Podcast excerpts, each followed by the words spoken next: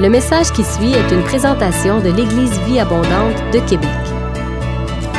Pour plus d'informations ou pour accéder à nos podcasts, rejoignez-nous sur eva-québec.com. Bonne écoute!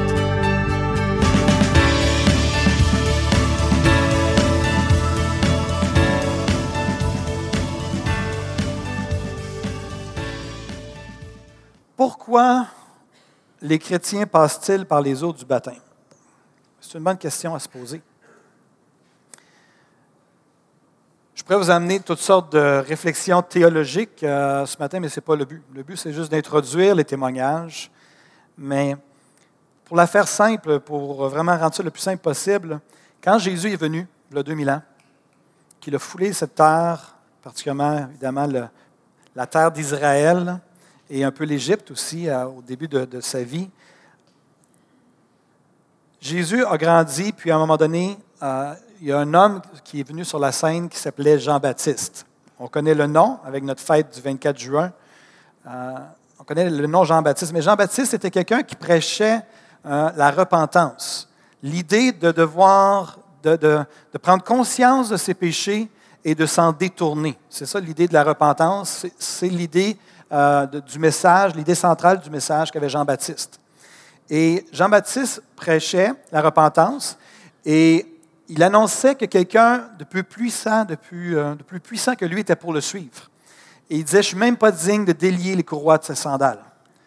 Et alors qu'un jour, il prêchait et qu'il baptisait, c'est quelqu'un qui baptisait les gens pour confirmer leur repentance, alors qu'il est en train de prêcher un jour, ça nous dit que Jésus s'est présenté sur le bord de la rivière et pour se faire baptiser.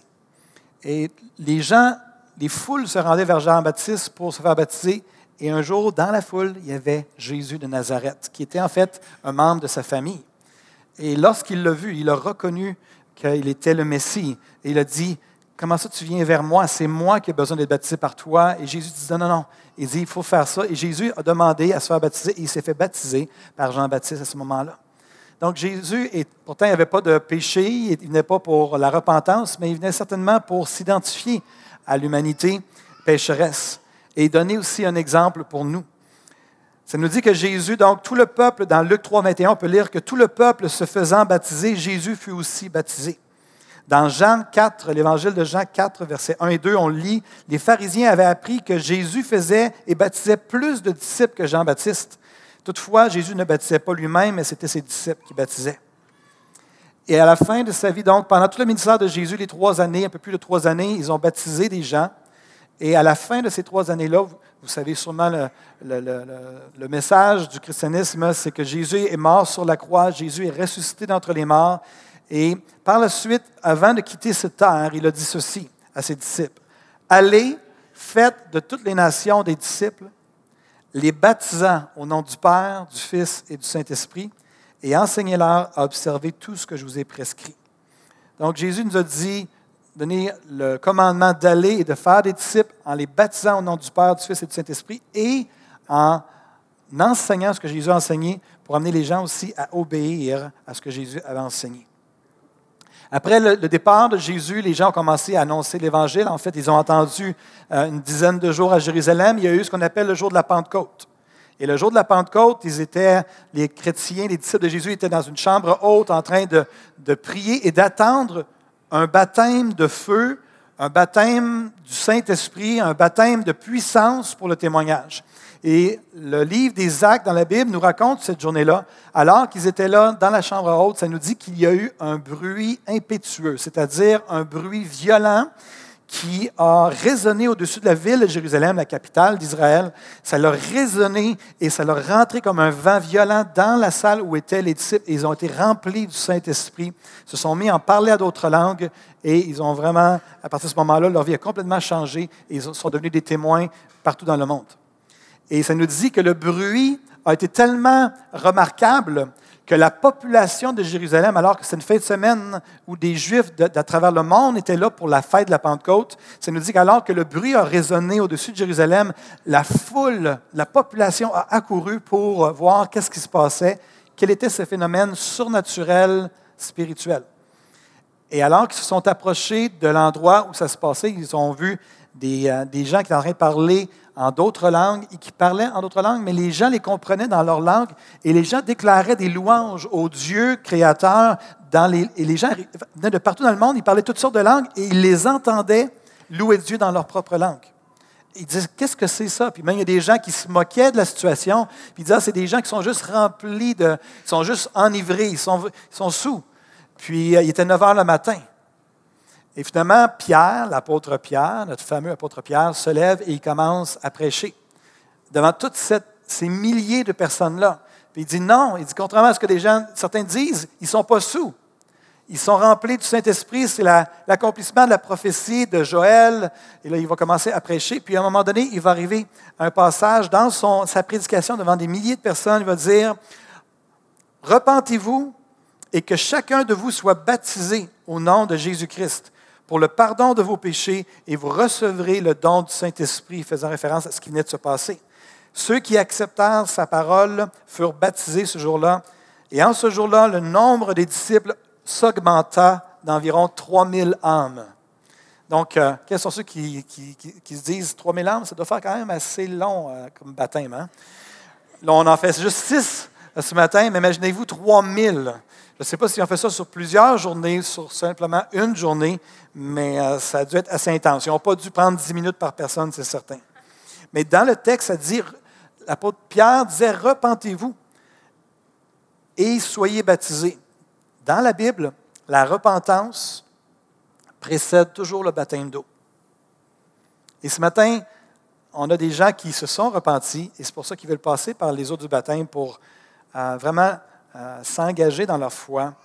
Et ils, vont, ils ont décidé de se faire baptiser afin de suivre l'exemple de Jésus, qui lui-même s'est fait baptiser, comme on l'a vu, afin d'obéir à ce que Jésus a commandé, a demandé, c'est-à-dire qu'on se fasse baptiser, tout comme lui, pour, j'aurai l'occasion d'en parler un peu plus dans quelques instants, la signification de tout ça, mais aussi pour déclarer, pourquoi ils se font baptiser ce matin, c'est pour déclarer publiquement leur engagement envers Christ de dire, je veux suivre Christ le restant de mes jours. Il a fait une œuvre assez significative dans ma vie pour que je décide ce matin de me faire baptiser en disant, je lui donne ma vie et je veux confirmer ça par les eaux du baptême. Une autre raison qui peut les amener à se faire baptiser ce matin, c'est qu'ils s'identifient avec Jésus dans sa mort et sa résurrection. Et c'est là qu'on voit une, on peut mettre mon PowerPoint euh, si possible. Euh, dans Romains chapitre 6, versets 3 et 4, on peut lire ceci. C'est l'apôtre Paul, et on aura l'occasion d'en parler un peu plus tard après les témoignages, qui va dire ceci dans la parole vivante. Auriez-vous oublié que tous les baptisés ont fait acte de mort au péché? C'est-à-dire que quand on se fait baptiser, on s'identifie avec la mort de Jésus et avec sa résurrection. Et quand on va dans les eaux du baptême, on se considère comme mort au péché qu'on ne veut plus rien avoir à faire avec le péché, qu'on se distance du péché et on s'identifie avec Christ dans sa mort et dans sa résurrection. Ou bien ne savez-vous pas que nous tous qui avons été immergés en Jésus-Christ, c'est-à-dire baptisés, nous avons été plongés en sa mort?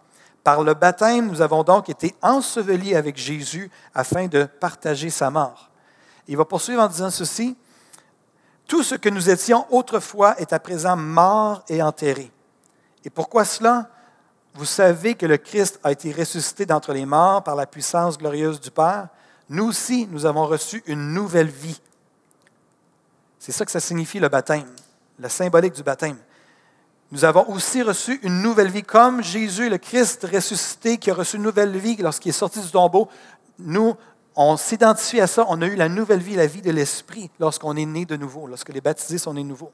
Nous avons reçu une nouvelle vie et nous sommes appelés à mener notre existence sur un plan nouveau. Et c'est sur cette base-là qu'on veut entendre les témoignages ce matin. Et est-ce que les gens qui sont prêts à entendre des témoignages? Moi, j'aime les témoignages. J'en regarde même sur YouTube tellement que j'aime ça. Soit dit en passant, euh, s'il y a des gens qui, veulent entendre des témoignages euh, encore, qui aiment, qui vont entendre, comment je peux dire, qui vont aimer ce Si vous aimez ce que vous entendez ce matin, je vous encourage à aller voir je suis deuxième.com qui est un, site Internet avec des témoignages vraiment extraordinaires de, changement de vie que ce que Jésus peut faire dans la vie des gens. Donc, au-delà de ce matin, si vous voulez entendre d'autres témoignages, allez voir sur je suis deuxième point commun. Donc, ce matin, on va entendre six témoignages. Euh, je vais les inviter à la suite. Donc, euh, gardez l'ordre en tête et vous allez vous passer le micro l'un à l'autre. Merci de vous présenter avant de commencer à témoigner. Donc, on va voir premièrement Roséma Doreus, par la suite Étienne Boismenu, Frida Mad, c'est pas toujours facile, Madzinté, Jessica de Champlain, Lucie Matt et José Dufour. Donc, on aimerait inviter Roséma à venir me rejoindre. Est-ce qu'on peut l'accueillir ensemble?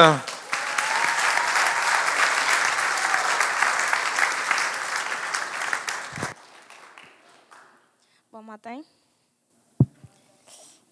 Euh, je m'appelle Roséma Doreus, mais j'ai 15 ans. J'ai toujours grandi dans une famille chrétienne depuis toute petite, donc je connaissais déjà le Seigneur. Et puis, comme tous les enfants, j'allais à l'église tous les matins, puis je suivais les parents. J'ai rencontré Jésus pour la première fois à Paradoxe il y a deux ans, une conférence pour les jeunes à Montréal. Puis cette fin de semaine-là, le prédicateur qui apportait le message, il avait fait un appel à la fin de son message justement pour ceux qui n'avaient pas encore accepté Christ dans leur vie, puis qu'ils voudraient, euh, voudraient accepter Christ dans leur vie. Puis en dedans de moi, je sentais que c'était vraiment le moment parce que je sentais vraiment la présence de Dieu en moi. Puis euh, je peux vous confirmer ce matin, c'était vraiment la meilleure décision de toute ma vie. Puis, euh, cette soirée-là, j'ai vraiment compris qui était Jésus-Christ et le gros sacrifice qu'il soit mort pour nous, que pour, qu'il soit mort pour nous pour laver de nos péchés, puis que grâce à ça, grâce à ce sacrifice, son Père, Dieu, est devenu maintenant notre Père, qui est aussi mon Père. Puis depuis ce jour, Jésus fait partie de ma vie continuellement, puis je décide de me faire baptiser parce que je veux le suivre toute ma vie et je crois en lui, car dans Marc 16, 16, ça dit, Celui qui croira et qui sera baptisé sera sauvé, mais celui qui ne croira pas sera condamné.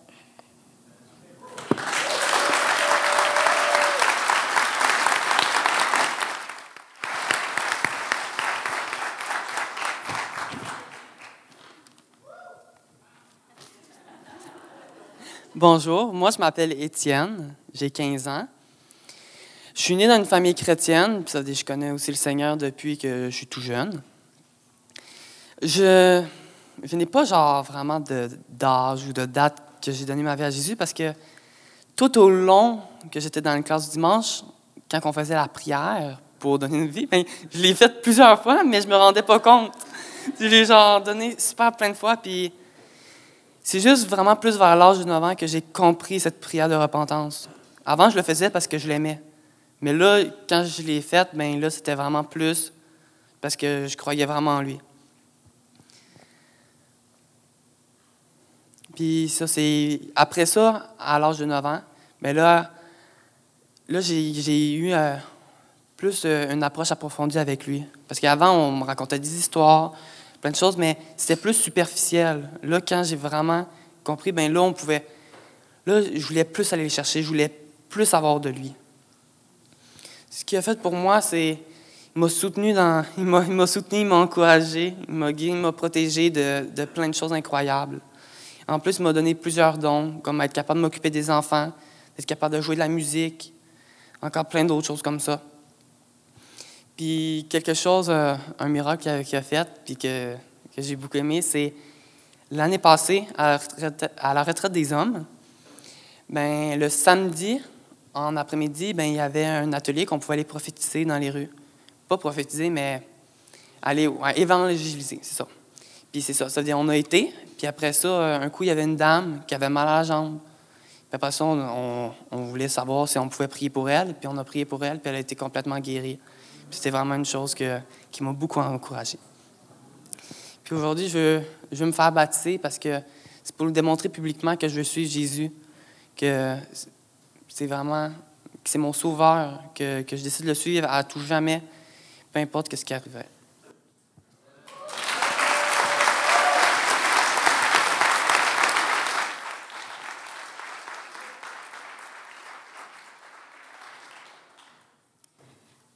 Bonjour à tous, euh, je m'appelle Frida Madinse.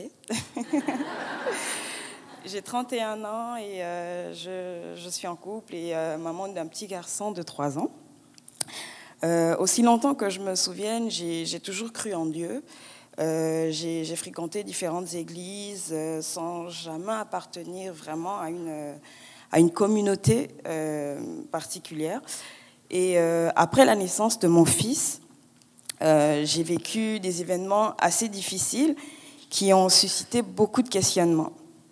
C'est précisément, en fait, euh, deux mois après sa naissance que j'ai ressenti le besoin de, restaurer ma, relation avec Dieu. Euh, j'ai commencé à fréquenter euh, une église à Paris, en France, et j'ai entendu parler du salut en Jésus-Christ. Alors que le pasteur parlait, j'ai j'ai vraiment eu l'impression qu'il s'adressait à moi. J'ai donc répondu à l'appel euh, au salut. Donc euh, je me suis repentie, j'ai donné ma vie à Jésus et euh, j'ai petit à petit commencé ma marche avec Christ. Et il y a eu une, enfin il y a eu plusieurs événements, mais il y a eu une nuitée alors que je priais justement, je commandais au matin j'ai reçu une parole euh, apaisante de, Dieu. Et euh, à ce moment-là, j'ai ressenti vraiment une grande paix, une sérénité. J'ai su que c'était euh, une confirmation et que c'était la meilleure décision que j'ai pu prendre là de, suivre Jésus. Aujourd'hui, mon fils, il se porte très bien. ma rencontre avec Jésus a effacé toute crainte, tout doute, car il est mort à la croix pour, pour nos péchés. Donc j'apprends à être une, femme de prière, une, épouse et une mère selon le cœur de Dieu. Je, me fais baptiser aujourd'hui pour euh, officialiser mon alliance avec Jésus euh, devant vous.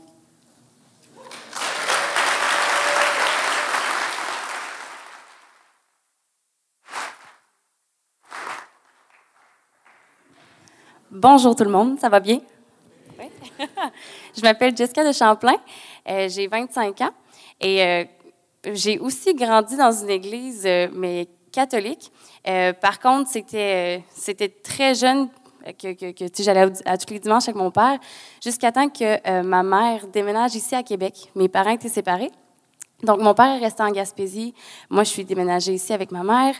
Donc, le, contact avec Dieu s'est arrêté, sauf quelques fois quand on va à l'église à Noël, à Pâques, tout ça. Euh, mais mon père, dès mon jeune âge, m'avait toujours dit remercie le Seigneur parce que tu es en santé, tu as une bonne famille, tu as trois repas par jour. Euh, puis, à cet âge-là, cette connexion-là, que, la prière que je faisais dans le fond à chaque soir du Notre Père et les remerciements, ça me connectait beaucoup avec mon père biologique pour moi, c'était rassurant, malgré que j'étais loin. Je me disais, bon, ben, je peux parler avec lui. Euh, puis ce que je savais pas, en fait, c'est que clairement, je crée une connexion avec mon Père céleste aussi. Euh, donc, à travers, à travers tout ça, en fait, j'ai grandi, puis je me suis posé beaucoup de questions parce que mon père, lui, c'est ça, c'était à tous les dimanches, il y allait. Puis quand j'y allais, avec lui, j'avais pas de, connexion. Par contre, la relation que j'étais en train de développer en priant, euh, je chantais qu'il y avait des, des, choses qui arrivaient dans ma vie. Mais je, je ne peux pas vous dire que je croyais en Dieu à 100% dû à, des questionnements que j'avais. Puis que je suis vraiment quelqu'un d'analytique, puis je me disais, écoute, je ne peux pas croire si j'ai pas toutes les réponses. Puis c'est en octobre 2018 que j'ai un bon ami à moi, Steven Drapeau, qui m'a parlé de, de l'Eva qui m'a parlé de Dieu, puis la façon qu'il m'en parlait, ça m'a vraiment rejoint.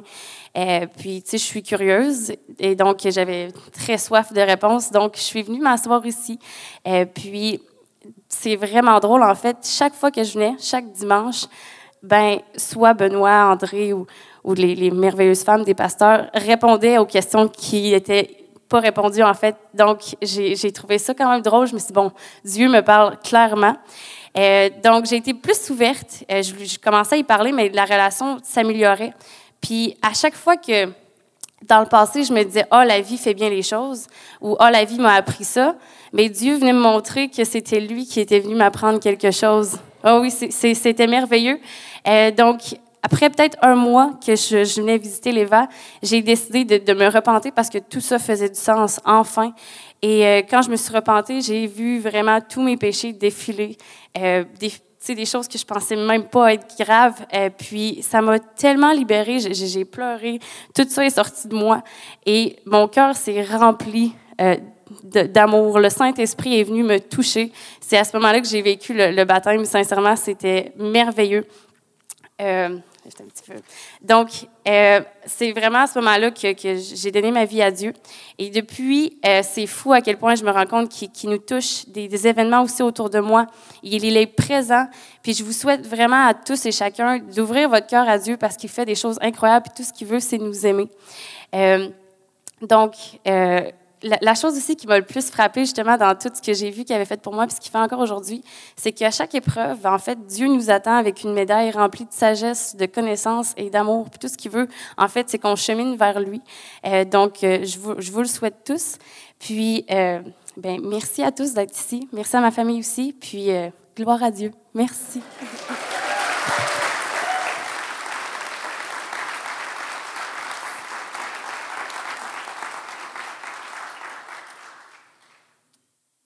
bonjour, moi c'est Lucie Matt. Euh, avant ma découverte de Jésus, j'étais une chrétienne catholique euh, non pratiquante. Je me suis mariée religieusement. J'ai fait baptiser mon fils, mais sans plus. C'était plus pour moi un concept qui était théorique. Euh, je n'allais pas à l'église, puis jamais, ou presque jamais, je ne m'adressais à Dieu. À la suite du décès de mon conjoint il y a cinq ans, j'ai ressenti un grand vide intérieur qui m'a fait chercher à droite et à gauche euh, à le combler. Et il y a à peu près un peu plus de deux ans, je me suis tournée vers les anges, les archanges et autres guides de lumière. Et un jour, on m'a dit que... Euh, on m'a parlé de Doreen Vertu, d'aller voir quel changement qui s'était produit en elle. Euh, Doreen Vertu, c'est une sommité aux États-Unis qui est reconnue pour ses dons de voyance, de communication avec les êtres de lumière. Et à la suite de sa rencontre avec Jésus, elle s'est complètement délaissée, détournée de ces êtres-là et s'est tournée du côté de Jésus. Alors, j'ai compris. Euh, j'ai compris que non seulement il était très accessible, parce que pour moi, ceux, les êtres qui étaient accessibles, c'était les anges et les archanges, mais pour moi, Jésus, Jésus-Christ, il n'était pas aussi accessible. Alors j'ai compris que oui, il l'était, et que son plus grand désir était que tous se tournent vers lui. Alors, c'est ce que j'ai fait depuis l'automne dernier. J'ai délaissé complètement ses aides pour me tourner vers lui. Et depuis ce temps-là, il m'inspire euh, de différentes façons. J'ai réalisé que je suis séparée de Jésus à cause de mes péchés. De par notre nature, nous sommes tous euh, des pécheurs. Et que Jésus a payé pour mes péchés par son sacrifice lorsqu'il est mort sur la croix, puis qu'il est ressuscité. Alors, pour être sauvé, on a juste à avoir la foi de croire en lui, de croire qu'il est notre sauveur. Depuis, un changement progressif s'est opéré en moi. Ma vie n'est plus la même. Euh, j'ai commencé à lire la Bible, à écouter des vidéos de prédication sur la parole de Jésus, à faire des prières, prières en langue. Et dernièrement, j'ai trouvé mon église Eva. Et c'est là que j'ai commencé à trouver que ma foi grandissait. Euh, Jésus m'a réveillé. J'ai l'impression de sortir d'un long sommeil. Il se manifeste à moi de différentes façons, Jésus, par des inspirations ou par, des rêves, des, par mes rêves. Des fois, il y a des messages. Comme dernièrement, j'ai rêvé. En pleine nuit, je me suis réveillée en remerciant tout fort, merci Jésus-Christ. Mais je ne savais pas, je me souvenais pas de mon rêve. Pas longtemps après, je me suis rendormie et là, j'ai rêvé. Et là, je m'en suis souvenue. J'ai rêvé que Jésus-Christ m'enseignait les Écritures de la Bible et à la fin, je le remerciais. Merci Seigneur Jésus. Alors, euh, je veux me faire baptiser aujourd'hui parce que je désire continuer à m'investir, à me rapprocher de plus en plus de Jésus et de m'y consacrer de plus en plus. Ben, pour moi, ça fait partie de mon cheminement et je suis rendue là. C'est un engagement que je prends vers lui.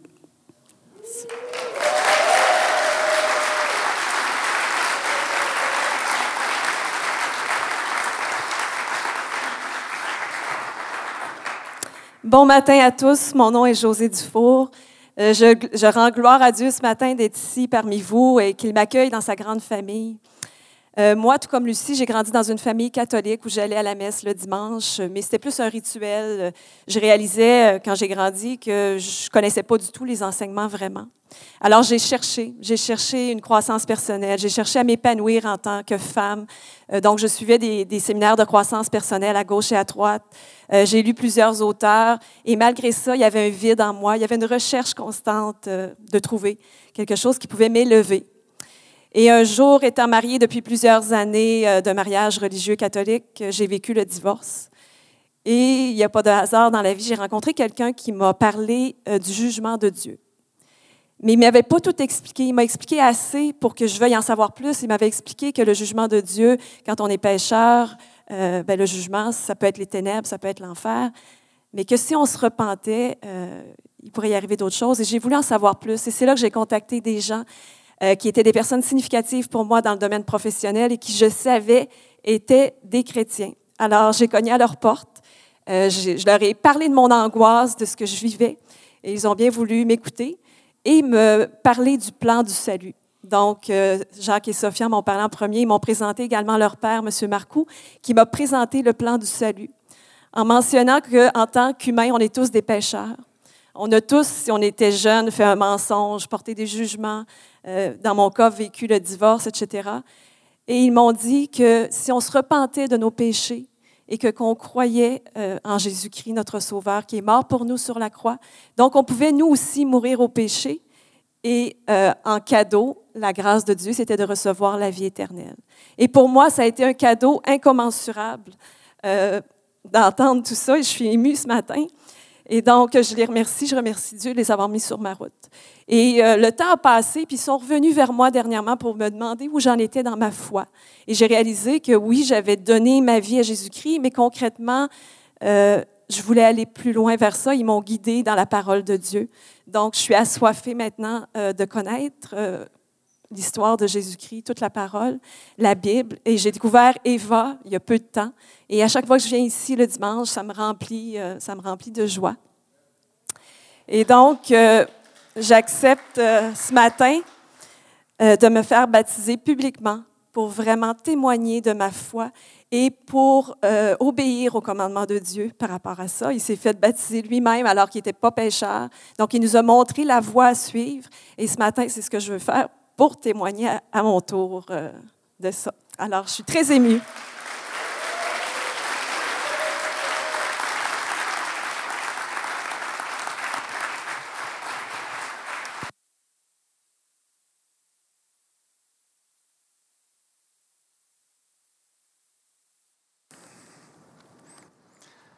On recommence, d'accord?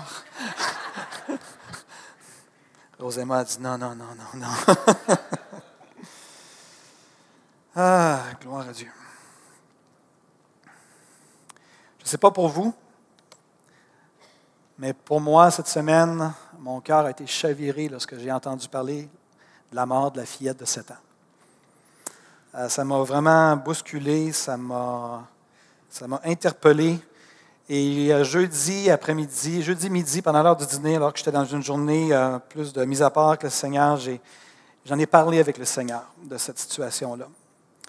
Et euh, pour être pasteur, pour être un intervenant dans les familles à, à l'occasion, je reconnais la complexité du travail de la DPJ. Mais la réalité de la DPJ ne peut pas changer. La réalité, c'est que la DPJ ne peut pas changer un cœur humain. Elle, elle pense des blessures, mais elle n'est pas capable de guérir les choses au fond. Et c'est vraiment pas un travail facile. Hein, ils ne peuvent pas transformer un héritage familial dysfonctionnel en un héritage sain. Ce n'est pas le rôle de la DPJ. Ils sont appelés à intervenir dans des situations difficiles. Et euh, je lisais ce matin dans un article de Patrick Lagacé, euh, pour ceux qui le connaissent, euh, ceci il disait, Patrick Lagacé a fait appel à des intervenantes et des intervenants et des intervenantes du, de l'ADPJ pour euh, le, couvert de l'anonymat, si les gens, les intervenants seraient ouverts à parler et à, partager un petit peu leur expérience. Et les gens ont été vraiment nombreux à répondre à aux, journalistes. Puis, euh, il a eu le droit à des confessions, à des, à, des émotions de la part des intervenants de la DPJ. Et voici euh, quelques segments, vous pourriez aller, voir, aller lire le reste sur Internet, mais euh, juste des petits brides qui m'ont fait réfléchir. Euh, il parle, entre deux personnes qui sont allées le voir à son bureau. Et puis, ça dit, elles sont passées le jour même à deux 20 ans, à leurs deux 20 ans d'expérience en DPJ. On a jasé pendant une heure et demie. Les structures, les frustrations, les délais, les victoires. Deux points. Personne ne parle jamais de nos succès. Et la misère, la grosse, grosse misère émotive et sociale qui sous-tend la majorité des cas d'abus et de négligence graves, comme ceux du milieu, il l'a surnommé Alicia, la petite fille de 7 ans. Donc, il fait référence ici, ça fait référence à ces intervenants qui euh, font de leur mieux, mais qui n'ont pas la solution que nous détenons en tant que chrétiens. Que Jésus change des vies, que Jésus restaure des couples, que Jésus restaure des familles, que Jésus vient couper des, des malédictions, je pourrais dire des malédictions de génération en génération, des patterns qui se répètent de génération en génération. Jésus vient changer ça. Mais la DPJ, ce n'est pas son rôle. Ça, c'est le rôle de l'Église, d'annoncer l'Évangile, la transformation, c'est ce que je fais maintenant. J'ai lu un autre petit bout qui m'a fait marquer aussi, qui m'a marqué. Il disait qu'il y a en DPJ, il manque d'intervenantes. Celles qui sont là manquent de temps, elles sont surchargées. Il y a 3300 signalements en attente de réponse dans le territoire du Québec. 3300 personnes en détresse qui ont besoin d'un enfant, des enfants qui ont besoin d'être secourus. Au point que je ne compte plus les profs et directeurs d'école qui m'ont dit j'ai fait un signalement. Écoutez bien ça. Au point que je ne compte plus les profs et les directeurs d'école qui m'ont dit j'ai fait un signalement et la DPJ ne m'a pas encore rappelé. Mon point est celui-ci. La réalité, c'est que les gens sont brisés. La réalité, c'est que Jésus est venu pour régler ces situations-là. Alors que j'en parlais au Seigneur jeudi midi, j'étais en prière, puis j'ai littéralement dit au Seigneur, Seigneur, on peut-tu jaser? On peut-tu vraiment jaser? Puis là, j'ai ouvert mon cœur au Seigneur. Puis je lui parlais de la réalité. Les gens critiquent la DPJ. Les gens ont beaucoup de compassion pour la fillette, évidemment, qui est décédée, et la famille, ceux qui souffrent. Mais j'ai dit, c'est drôle, hein? On ne parle pas de qu'est-ce qu'il y a en arrière de ça. Qu'est-ce qu'il y a en arrière de ça? C'est des familles dysfonctionnelles. C'est des couples qui ont la difficulté à durer puis à rester ensemble, que ça bouleverse la vie des enfants et que les enfants sont barouettés à droite puis à gauche. Puis après ça, on se pose la question pourquoi ils deviennent dysfonctionnels et qu'ils deviennent troublés. Et après ça, on veut mettre la, faute sur les enfants alors que ce sont des enfants. La réalité, c'est qu'on fait des choix, on prend des décisions et après ça, ce sont nos enfants qui écopent. Il y a quelque temps de ça, j'avais lu un, un super livre, je, vous le recommande fortement, qui s'intitule Tattoos on the Heart, des tattoos sur le cœur. Ça fait référence à Greg Boyd, qui est un, jésuite, un prêtre catholique qui intervient auprès des gangs de rue à Los Angeles, dans les quartiers les plus difficiles. Et il y a une histoire qui m'a frappé dans ce livre-là et qui euh, m'a fait beaucoup réfléchir et je pense que ça va nous faire réfléchir aussi. Il raconte qu'un jour, il était dans son bureau et qu'il a affaire aux gangs les plus violents qu'il y a sur la planète Terre présentement. Alors qu'il était dans son bureau, à un moment donné, il y a quelqu'un qui est arrivé à la course complètement essoufflé, puis il dit Hey, il dit, tel jeune, tel gang, dans telle gang de, de, de, rue, vient d'être euh, assassiné, il vient d'être tiré à bout portant par un autre membre de gang de rue. Et Greg Boyd connaissait le jeune en question. Et à ce moment-là, son cœur s'est brisé pour le jeune qui venait d'être abattu, qui venait de mourir, qu'on venait de le tirer. Il connaissait sa famille, il connaissait lui, il connaissait sa famille, il connaissait son histoire.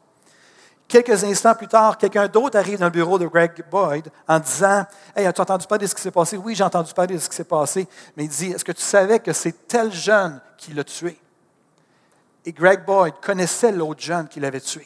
Et il connaissait sa famille. Il connaissait le milieu dysfonctionnel dans lequel il avait vécu. Et tout d'un coup, Greg Boyd s'est ramassé dans une situation particulière où il était brisé pour la victime, mais il était brisé pour l'agresseur. Parce que l'agresseur était aussi une victime.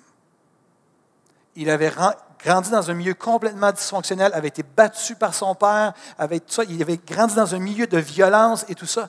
Et c'est de ça que je parlais au Seigneur, moi, jeudi. Je disais, Seigneur, c'est épouvantable, les détails qu'on entend à propos de cette histoire-là.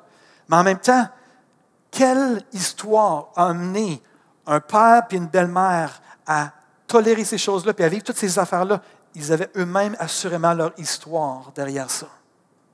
Je dis, Seigneur, toi qui viens guérir les cœurs brisés, toi qui viens changer les vies. Et ce n'est pas de la rhétorique, ce n'est pas de la théorie, on l'a entendu dans les témoignages. Jésus change les cœurs, il change les vies. Il, il brise les patterns de génération en génération en génération. Il y a quelques temps de ça, j'ai eu l'occasion d'avoir un trois mois off dans mon pastorat. Et j'ai fait ce que j'appelle un génogramme. Un génogramme, c'est j'ai fait une analyse de mes ancêtres, mes deux, trois générations avant moi. J'ai fait une analyse de quelle était la situation familiale du côté de ma mère, du côté de mon père. Et j'ai fait ça sur un genre d'organigramme, un arbre qui descendait jusque vers mon frère et moi. Et ce que j'ai réalisé, c'est incroyable le dysfonctionnement ou les dysfonctionnements qu'il y avait dans ma famille. C'était une famille, deux familles complètement dysfonctionnelles. Dans toutes les couples, je pense qu'il y en avait un qui était encore ensemble. C'était des problèmes au niveau sexuel, au niveau de l'inceste, au niveau de toutes sortes de choses, des problèmes au niveau de l'occultisme. Il y avait toutes sortes de choses qui étaient là. Et c'était comme un flot de dysfonctionnement qui se dirigeait vers mon frère et moi. Et j'arrive à la fin, à moi, puis je regarde ma vie, je regarde la vie de mon frère et mon frère qui est là ce matin, je regarde nos situations familiales, ça n'a rien à voir avec tout ce qui s'en venait vers nous de nos ancêtres parce qu'il s'est passé quelque chose. Ma mère a décidé de donner son cœur à Jésus. Ça l'a tout changé. Ma mère a accepté Jésus. Par la suite, mon père a réagi. Mon père a dit à ma mère, quand ma mère a donné son cœur à Jésus, elle a fait une découverte. Elle a découvert l'amour de sa vie. Elle a découvert Jésus. Elle a cherché dans toutes sortes de choses, puis elle a découvert Jésus. Puis là, mon père a réagi. Mon père a dit, c'est ton Dieu ou c'est moi? Et ma mère m'a dit, elle m'a confessé que s'il m'avait vraiment forcé à faire le choix, le choix était clair. C'était le Seigneur. Mais finalement, mon père, courageux comme il est, il a décidé de vraiment réagir. Il a décidé de nous amener à l'Église catholique, mon frère et moi qui étions jeunes, et ça a duré deux ou trois semaines. Et finalement, il a dit à ma mère, il dit, tu peux les amener à ton église, il n'y a pas de problème. J'ai accepté le Seigneur à l'âge de 7 ans. Des chaînes ont tombé littéralement de, mes, poignets. J'ai été libéré à l'âge de 7 ans. Déjà, le péché commençait à faire son effet dans ma vie.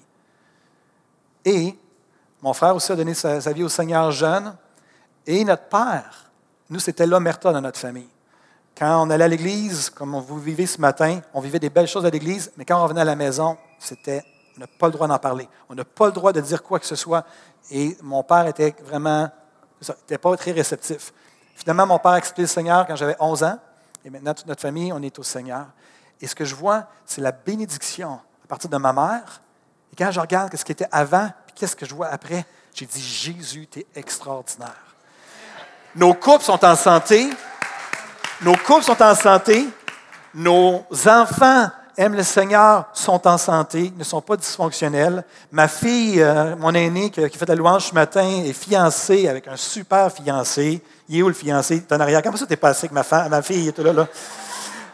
Marc-Antoine, et vraiment, je veux juste vous dire, ça c'est mon témoignage. Jésus change les vies, change les familles. Et ce matin, je ne sais pas si vous en êtes par rapport à Jésus, et non, ce n'est pas juste du folklore. J'aimerais juste courtement, je vais prendre le temps de, vous expliquer le plan du salut. On, a entendu plan du salut, euh, j'ai fait de la prière de repentance. Qu'est-ce que ça veut dire? J'aimerais vous introduire à ça. Il y a plein de choses que j'aurais besoin, j'aurais goût de dire. Hein. J'admire tellement le travail des juges qui doivent dealer avec ce que j'ai parlé tantôt, qu'il y a un agresseur devant lui, mais c'est un agresseur qui a grandi dans des milieux, la plupart du temps, très dysfonctionnels. Puis de devoir sanctionner, de devoir porter un jugement alors que la personne est déjà brisée, puis que la prison n'est pas toujours la solution pour régler les choses dans leur cœur, que des fois ça fait juste animer encore plus la colère, la haine. Quelle situation. Et euh, j'aimerais tellement qu'on puisse, en tant que Québécois et en tant que Nord-Américain, qu'on puisse faire un, un peu le topo, qu'on puisse se regarder dans le miroir et de dire finalement la révolution sexuelle, est-ce que ça a vraiment été positif? On n'en parle pas souvent de ça, la révolution sexuelle. Il y a quelques décennies en arrière, les pasteurs comme moi, lorsqu'on célébrait des mariages, neuf femmes sur dix se présentaient à l'hôtel à leur mariage vierges. Et sept hommes sur dix se présentaient à l'hôtel vierges. Aujourd'hui, Un jour, je me suis assis avec un de mes collègues de travail avant que je sois pasteur. J'étais, je travaillais dans une entreprise sur la rive sud. On était à la table de pique-nique ensemble avec d'autres employés. Puis on était assis, puis il faisait soleil, il faisait super beau. Puis on jasait. Puis à un moment donné, on a commencé à jaser de ça, la sexualité hors du mariage. Puis il me po- posait des questions sur ma, ma foi et tout, puis pourquoi que j'avais pas eu de relation sexuelle. Je me suis marié vierge. Euh, la seule personne, la seule femme que j'ai connue dans ma vie, ça a été Christine. Et c'est la seule que je vais connaître jusqu'à la fin de mes jours. C'est l'engagement que j'ai pris. J'ai contracté une alliance avec elle. Je lui ai promis fidélité et je vais rester fidèle à, ma femme jusqu'à la fin de mes jours. Puis là, je parlais avec un de mes, mes- mes- collègues. Puis là, je posais la question. Lui, il n'était vraiment pas dans le même mode. Euh, puis j'ai dit, écoute, du coup je dis, t'as couché avec combien de filles? Tu? Puis là, finalement, on continue à jaser autour de la table, à pique-nique, en train de manger, tout ça. Puis à un moment donné, je me rends compte que mon collègue à qui j'avais posé la question était silencieux. Puis là, je dis, voyons, je dis, je ne dirais pas son prénom, mais je dis, voyons, je dis, euh, t'es bien silencieux d'un coup. Il dit, oh, ouais, j'étais en train de compter. Et c'est la réalité de beaucoup, hein? mais j'aimerais vous dire que la sexualité hein, n'est pas sans conséquences. Ce n'est pas juste une question d'avoir une relation sexuelle, d'avoir un orgasme, d'avoir du plaisir, c'est au-delà de ça. Il y a quelque chose qui se passe, spirituellement parlant. Et bien souvent, de ces choses-là découlent. Après ça, toutes sortes de problèmes chez les gens, mais ils ne sont pas capables de faire le lien de causalité avec leur sexualité qui est complètement euh, en dehors de- des plans de Dieu. Mais j'aimerais vous dire, comme de quoi que Dieu, il y avait une raison pourquoi Dieu disait que c'est entre un homme et une femme pour la vie. La bénédiction se retrouve dans la fidélité, dans l'engagement. Je ne sais pas si mon ami euh, de l'entreprise en question est encore en train de compter, mais euh, la Bible dit, on peut mettre mon PowerPoint, s'il te plaît, Marie?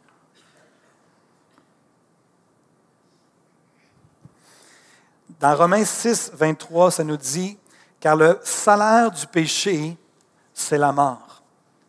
Le péché n'est pas sans conséquence, c'est la mort.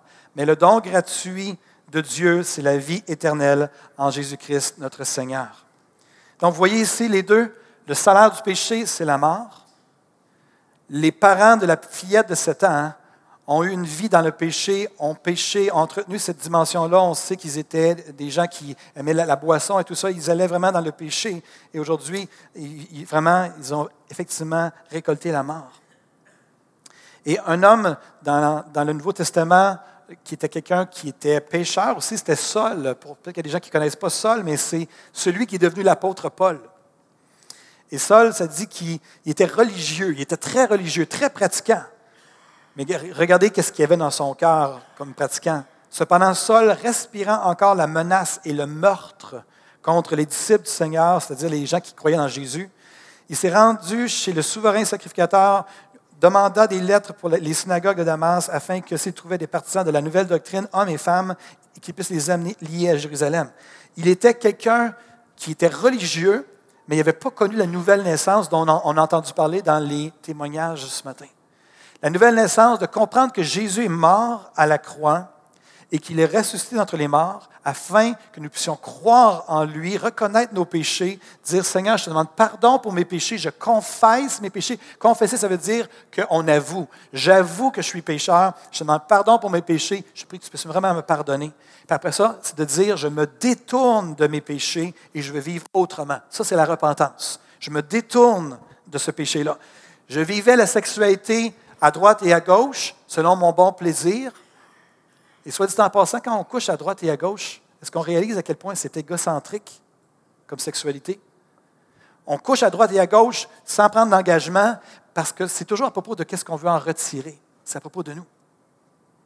Mais le Seigneur veut nous apprendre, pas à vivre comme ça, le Seigneur veut nous apprendre à nous donner pour les autres. Wouh! Nouveau concept.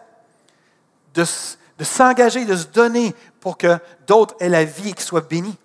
Wow! C'est différent comme concept ici. Donc, la confession, c'est d'avouer qu'on est pécheur. La repentance, c'est de se détourner de nos péchés.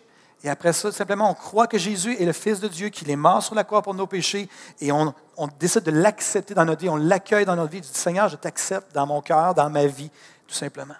Et c'est vraiment ce qui s'est passé avec l'apôtre Paul, qui était euh, quelqu'un qui était un meurtrier, il cherchait à tuer des gens dans son zèle religieux, et finalement, il a fait une rencontre sur un chemin. Jésus lui-même s'est présenté à lui. Et ça nous dit comme de quoi que le Seigneur a envoyé un homme du nom d'Ananias pour aller prier pour lui. Il a été, euh, il était devenu aveugle, les choses sont tombées de ses yeux, il s'est mis à voir, il a donné son cœur au Seigneur, il a été baptisé dans l'eau. Et par la suite, il a commencé à prêcher que Jésus est le Fils de Dieu, alors qu'il était complètement opposé à ça. Il voulait tuer ceux qui croyaient là-dedans. Celui qui voulait tuer ceux qui croyaient là-dedans a commencé à prêcher que c'était la vérité au point que les disciples de Jésus avaient peur parce qu'ils pensaient que c'était une arnaque. Ils pensaient que Saul, euh, il faisait une arnaque pour pouvoir les emmener en prison et pouvoir les tuer. Mais finalement, ils ont vraiment réalisé, il s'est fait lapider à plusieurs reprises, il s'est fait frapper, fouetter, l'apôtre Paul, et il a accepté tout ça parce qu'il savait. Il avait eu cette révélation que Jésus est vraiment le Fils de Dieu et qu'il est venu pour nous sauver. On a entendu tantôt le fameux passage de de Marc 16, 16, qui disait, Celui qui croira, qui sera baptisé, sera sauvé. Mais celui qui ne croira pas sera condamné. C'est-à-dire que vos péchés vous accusent. Et un jour, effectivement, oui, il va y avoir un jugement qui vient. Il y a un jugement qui vient et ça va être notre péché qui va venir nous accuser. Donc, l'étape du baptême, quand on parle, là, on parle du baptême comme on va le faire dans quelques instants, l'étape du baptême, c'est vraiment la confirmation de ce qui s'est passé dans le cœur des baptisés un engagement de dire, wow, Jésus, le Fils de Dieu, je réalise que c'est le Fils de Dieu, je donne ma vie, j'ai demandé pardon pour mes péchés, je sais qu'il m'a pardonné, et je veux maintenant lui obéir et marcher dans une vie d'obéissance. Et j'aimerais vous féliciter encore une fois, les baptisés. On a hâte de, le faire dans quelques instants. Je me suis questionné cette semaine à savoir si euh, des croyants non pratiquants, ça existait. Je suis juste en réflexion par rapport à ça. Les croyants non pratiquants. Est-ce que ça existe? Je comprends le concept, mais c'est comme si on disait Je suis un mari non marié. Un croyant non pratiquant, c'est en fait un non-croyant. Des croyants, ce sont des pratiquants. la foi véritable est active et elle est engagée. Quand on dit de croire en Jésus, ce n'est pas juste de dire je crois intellectuellement que Jésus est venu, c'est un personnage historique. C'est je lui donne ma vie, je lui demande pardon, je, prie qu'il puisse me pardonner mes péchés, que je puisse être sauvé. Ça, c'est une foi qui est active. Croire au Seigneur Jésus signifie vraiment de vivre ta vie en fonction du fait que Jésus est maintenant le centre de ta vie et que tu t'appliques à obéir à tout ce qu'il t'a prescrit dans sa parole, dans la Bible, et que tu obéis promptement à tout ce qu'il va te dire dans ton cœur. Le don gratuit, c'est la vie éternelle en Jésus-Christ. Un jour, un homme religieux est venu voir Jésus puis lui a posé la question suivante. Il a dit Qu'est-ce que je dois faire pour être sauvé Puis Jésus l'a un petit peu nargué en disant Tu es un maître religieux qui enseigne les choses religieuses, puis tu ne sais pas ça. Puis Jésus va dire à Nicodème, son nom était Nicodème, il va dire C'est Jésus qui parle, le Fils de Dieu. Il va dire Car Dieu, le Père, a tant aimé le monde qu'il a donné son Fils unique, Jésus, afin que quiconque, n'importe qui, afin que quiconque croit en Jésus ne périsse pas, mais qu'il ait la vie éternelle. Si vous voulez avoir la vie, si vous vous identifiez aux gens que vous avez, vous sentez que vous avez une vie dysfonctionnelle ou une vie difficile, que vous n'avez pas la paix, que vous êtes troublé, vous êtes anxieux et tout ça, j'aimerais vous dire que la vie est en Jésus. La clé est en Jésus. Et Jésus n'avait pas de problème d'identité. Quand on lui demandait qui il était, voici euh, qu'est-ce qu'il a dit de, lui-même. Jésus a dit, je suis le chemin, la vérité et la vie. Nul ne, vient au Père, à Dieu, que par moi. Et alors que je lisais ça, je me disais, et que Jésus n'avait pas de problème d'identité. Moi, dernièrement, j'ai, euh, il y a quelque temps, j'ai lu le Code Québec. Est-ce qu'il y a des gens qui l'ont lu? Le, Code Québec, vous n'avez pas lu ça? Il n'y a, vraiment pas personne. Est-ce qu'il y a des gens qui ont lu le Code Québec? Vous n'avez pas lu le Code Québec. Quand j'ai lu, OK, ça, c'est un livre avec sept traits d'identité, sept traits identitaires qui font du peuple québécois ce qu'il est. Quand j'ai lu ça, j'ai dit, c'est ça, c'est ça, c'est moi, c'est nous, c'est ça. J'ai compris qui j'étais à travers ce livre-là. C'est écrit par euh, Jean-Marc Léger de Léger et Léger, les, sondages, euh, Jacques Nantel et Pierre Duhamel. Il y, avait, a sept traits caractéristiques. Puis, il y en a un qui m'a euh, marqué, c'est que ça dit que le peuple québécois est consensuel. Moi, je pensais que ça voulait dire que ça avait rapport avec la sexualité, mais non, consensuel, c'est l'idée d'être du consensus, d'être d'accord. On n'aime pas être en désaccord. On n'aime pas ça, les débats. On n'aime pas ça. On veut juste avoir la paix. On veut pas, on n'est pas du type à vouloir se chicaner. Pas de chicane dans ma. C'est ça. Ça, ça, l'exprime bien. C'est quelqu'un qui dit d'autres choses que la cabane? Non, c'est ça.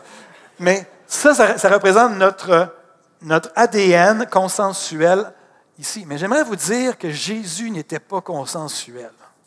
Jésus, là, il ne nous donnait pas le choix. Et Jésus ne vous donne pas le choix ce matin soit qu'il est le Fils de Dieu et qu'il est votre clé pour votre salut, soit qu'il est complètement un fou allié qui aurait dû rentrer à Robert Giffard. Mais vous n'avez pas le choix entre les deux. C'est un ou l'autre. Et nos baptisés ici ont décidé de dire c'est vraiment pas sa place à Robert Giffard. Et il fait vraiment une différence dans nos vies.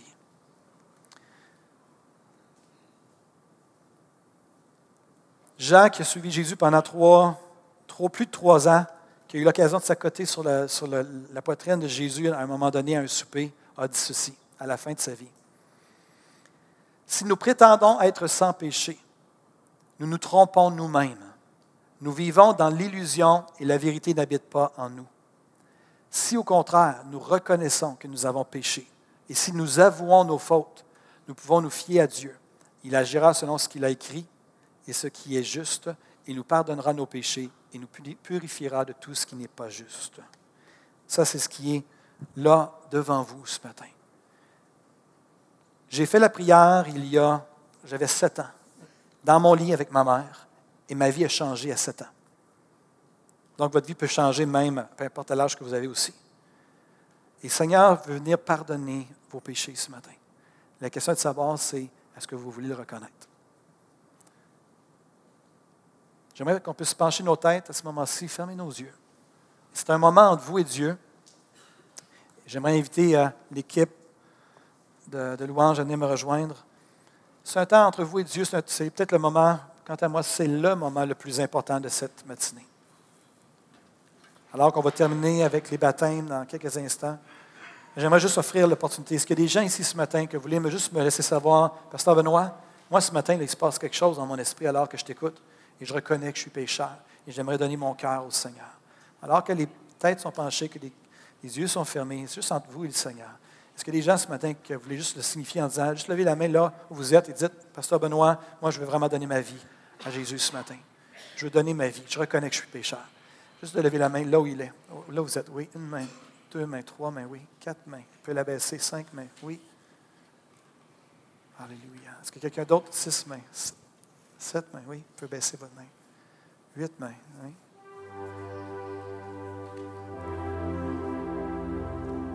Est-ce qu'il y a quelqu'un d'autre qui veut donner? Oui, je vois ta main. Oui, je vois ta main. Alléluia, Jésus. Est-ce qu'il y a quelqu'un d'autre? Oui, je vois ta main. Oui. Est-ce qu'il y a quelqu'un d'autre? Juste la, lever puis la redescendre par la suite.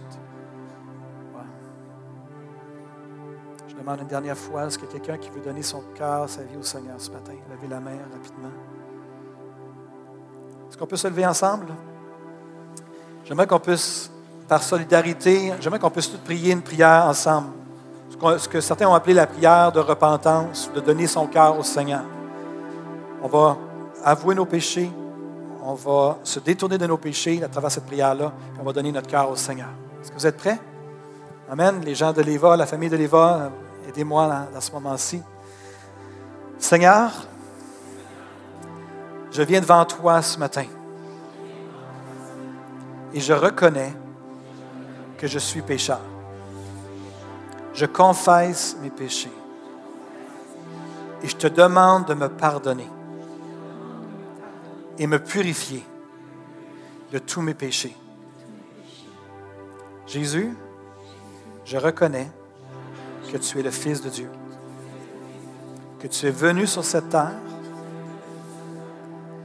mourir sur cette croix et ressusciter d'entre les morts afin que j'aie la vie.